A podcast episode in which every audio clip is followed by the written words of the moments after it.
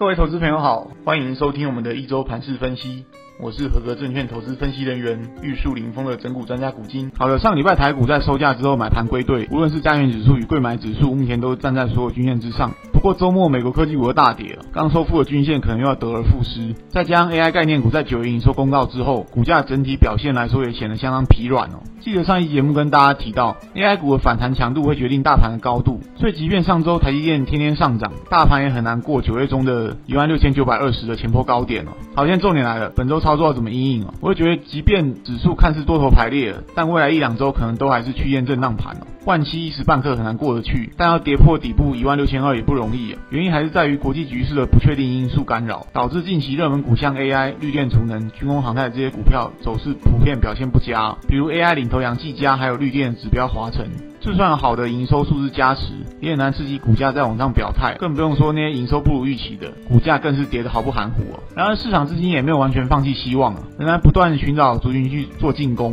比如说上周就明显转向了半导体族群，另外还有像是光通、部分车用零组件，还有手机供应链哦。所以在上方有压力，下方有买盘的情况下，预料本周也还是类股轮动的格局哦，静待时机成熟再表态啊。再来是焦点新闻，上周美股主要受下行面影响，波动也是很剧烈，主要还是市场。拿捏不准联准会对于升息这个态度哦，一下有官员出来放话说，因为公债殖率的飙升，联准会今年应该不会再升息。一下九月 CPI 的数值又高于预期，高利率似乎又要持续更久的时间。再加上说目前中东局势还没有完全明朗化，以色列地面部队已经开进加沙走廊，届时其他回教国家像伊朗还有黎巴嫩会怎么做出反应，这些都是变数哦。所以对于国际股市来说，也需要一些时间等待局势明朗化。最后跟各位报告强势族群，上周台币暂时止贬回稳，外资回流台股竟然买超也算。又急又快，所以筹码集中强势族群就包含了这个零零五零的成分股，像台积电、联发科还有金融股。因为比较特别的是，其实最近几个礼拜都有不少这个营建资产相关的中小型股，也成为市场资金追逐的标的哦，股价相对强势。如果搭配说目前热门股表现普遍不佳来看，这明显反映出目前市场操作的心态是偏向风险趋避的。另外，筹码发散弱势族群则包含了 AI、